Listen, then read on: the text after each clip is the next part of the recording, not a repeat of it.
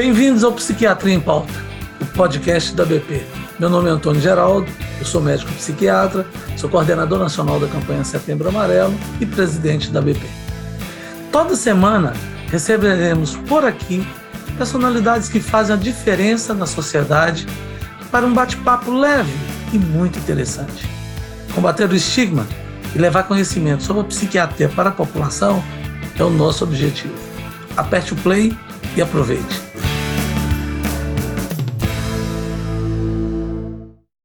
No episódio de hoje, recebemos a psiquiatra especialista em infância e adolescência, preceptora do ambulatório de psiquiatria da infância e adolescência da Residência Médica de Psiquiatria do Instituto de Psiquiatria de Santa Catarina, presidente da Associação Catarinense de Psiquiatria, secretária do Departamento de Psiquiatria da Infância e Adolescência e membro da Comissão de Emergências Psiquiátricas da BP.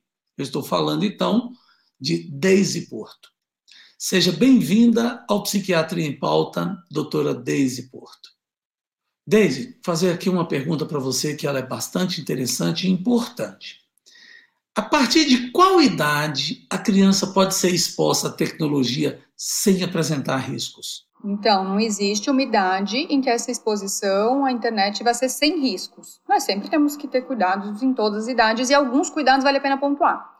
Principalmente na primeira infância, na idade de 0 a 2 anos, a recomendação das sociedades de pediatria e as que estudam psiquiatria da infância e adolescência é de exposição zero a telas. Por quê? Porque o desenvolvimento nesses primeiros dois anos é um desenvolvimento sensório-motor. Ele depende de a criança explorar sensorialmente o ambiente, de ela ter atividade motora para que ela melhore coordenação motora, raciocínio, o, o, o, desenvolvimento cognitivo e emocional, tudo vai dependendo disso, desse, nesse período sensório-motor. A partir dos dois anos e na primeira infância, é, as crianças elas também precisam muito da interação humana. E a interação, o passar muito tempo no digital, pode privar ela de algumas coisas importantes para o desenvolvimento. Então, esse cuidado a gente tem que ter nessa faixa etária. Elas também precisam explorar, correr, brincar, ter tempo de afetividade, de conexão com seus cuidadores. Então, sempre que o tempo conectado e em telas tira isso, priva isso delas atividades, ele pode trazer um prejuízo. E os maiores e os adolescentes, a gente tem que ter o mesmo cuidado que a gente teria em deixar um filho nosso andando na rua. A gente não deixa um filho adolescente andando na rua sem supervisão. E na internet, ele pode estar exposto a qualquer tipo de contato, pode ser um adulto do outro lado da tela dizendo que é um outro adolescente. Ele pode estar exposto a jogos de violência, conteúdo sexual inadequado. Então, esse cuidado, não, existe, não existiria uma fase, uma fase sem riscos, mas esse cuidado precisa ser pensado e conhecido pelos pais e pelos profissionais para que em cada faixa etária a gente consiga reconhecer quais são os riscos e planejar um uso seguro dentro do que é possível, porque esse uso seguro e benéfico também é possível. Bom, Deise, olha só, tem uma pergunta bastante interessante aqui e que há muita dúvida na população sobre isso, que é o seguinte: quais são os benefícios que a tecnologia pode trazer às crianças e adolescentes?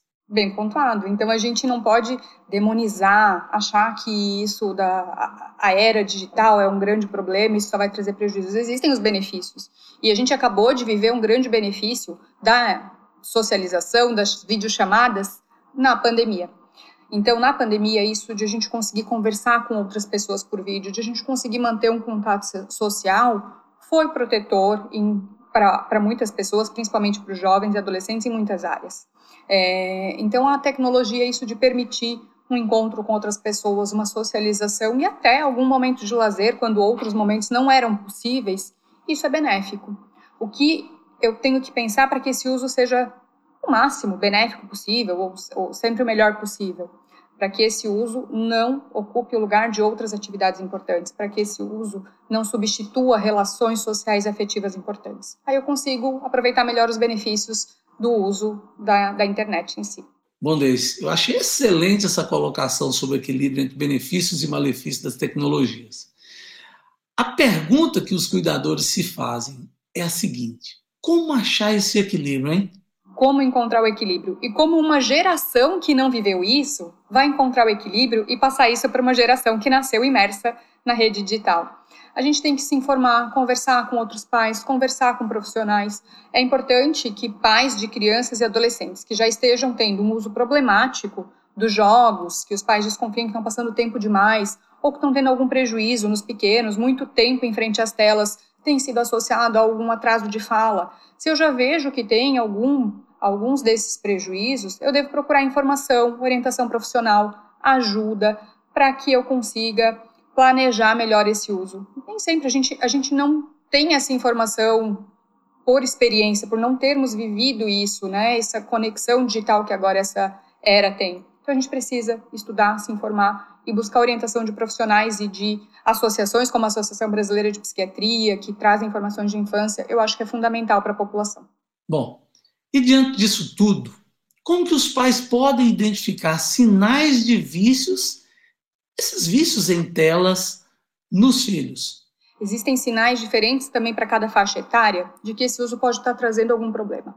Para crianças, é, prejuízo na hora de dormir, irritabilidade, agitação. A gente tem que pensar se dentro do ambiente existem outros fatores que possam estar provocando isso, mas sempre pensar também se não há um uso excessivo de telas de exposição. E telas a gente considera celular, computador, tablet, televisão. Tudo isso não deve ultrapassar uma grande parte do dia da criança.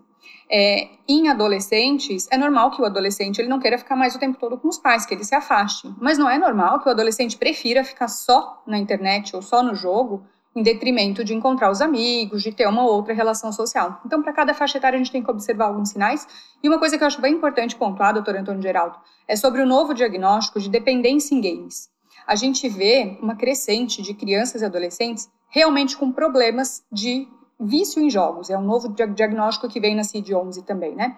E esse vício em jogos, a gente classifica, a gente pensa nele quando esse adolescente, essa criança ou esse adolescente, ele passa, ele tem dificuldade de controlar a hora que ele inicia o jogo e que ele sai do jogo, ele perde esse controle sobre o jogo, ele não consegue mais é, dividir bem o tempo dele entre outras atividades, estudo e jogos, ele não consegue controlar a hora que ele vai parar, ele passa muito tempo jogando em detrimento de outras atividades, ele fica um pouco indiferente, não importa se os amigos estão se afastando, não importa se o pai e a mãe estão brigando o tempo todo, então ele deixa o, o, os jogos atrapalhar em detrimento dessas outras atividades, e isso traz um prejuízo e um sofrimento emocional, tanto para ele quanto para a família. Então, os pais e os profissionais também que atendem criança precisam estar atentos a esses sinais. Bom, Deise, agora uma quinta e última pergunta que é bastante interessante fazermos aqui. Bom, estou adorando, achando ótimo aí tudo que você tem colocado.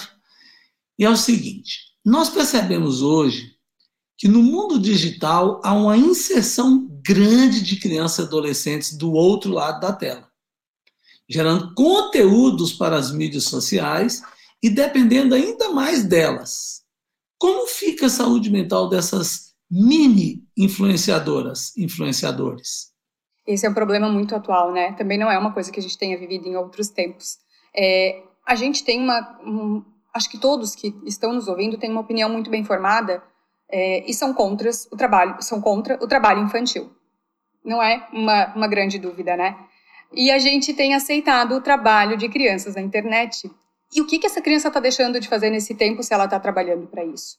esse benefício de, desse trabalho dela, esse retorno financeiro, é para ela, é para a família, o que está trazendo.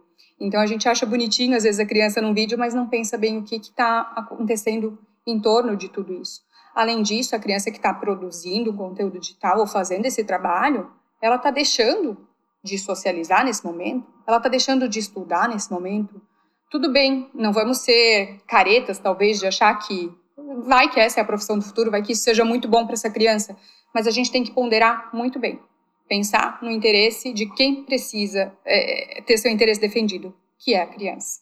Então, essa geração TikToker, YouTuber, é uma questão que a gente tem que ponderar, pensar, discutir em sociedade, também entre nós profissionais, para que não traga prejuízos futuros e que não prejudique outras atividades que a gente conhece, que são essenciais para o desenvolvimento estar ao ar livre, estar socializando, a convivência em família. Então, por mais que nós não saibamos bem quais são as consequências disso, o que isso vai trazer para o futuro, a gente sabe que algumas coisas não podem ser perdidas. Então, isso, por enquanto, é o que a gente tem de certeza assim, para planejar e pensar a interação das nossas crianças nas redes sociais e, e essa relação de exposição e criação de conteúdo digital. Muito bem.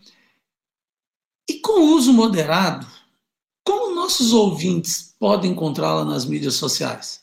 Ah, eu tenho. Eu uso redes sociais, tento controlar meu tempo para não passar tempo demais também em detrimento de outras atividades, mas eu estou no Instagram, Daisy com Y no final, Mendes Porto.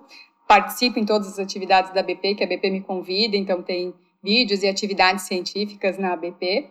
E eu converso com vocês por lá também, controlando o meu tempo e o de vocês para que a gente faça um bom uso das redes sociais e da internet. Obrigado pela companhia e não esqueçam, use a hashtag Psiquiatria em Pauta. Nos marque nas suas redes sociais que eu quero ver e interagir com você. O Instagram da BP é arroba BP Brasil e o meu é Antônio Geraldo. No próximo programa teremos outro convidado super especial. Fique de olho nas mídias da BP para saber tudo em primeira mão. Mande sua pergunta e nos conte o que achou deste programa. O Psiquiatria em Pauta é para você. Vamos juntos. Até a próxima.